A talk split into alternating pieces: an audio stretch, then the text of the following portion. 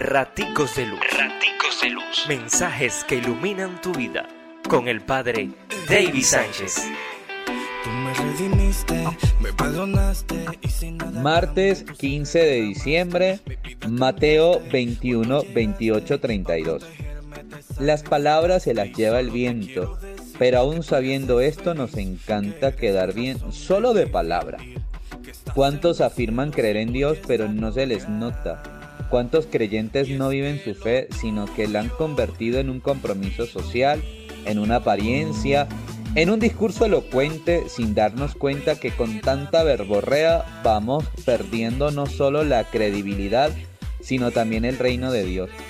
Pidamos la gracia de hacer las obras sin tanto discurso que opaque el amor. Dios nos bendice, pórtate bien, es una orden.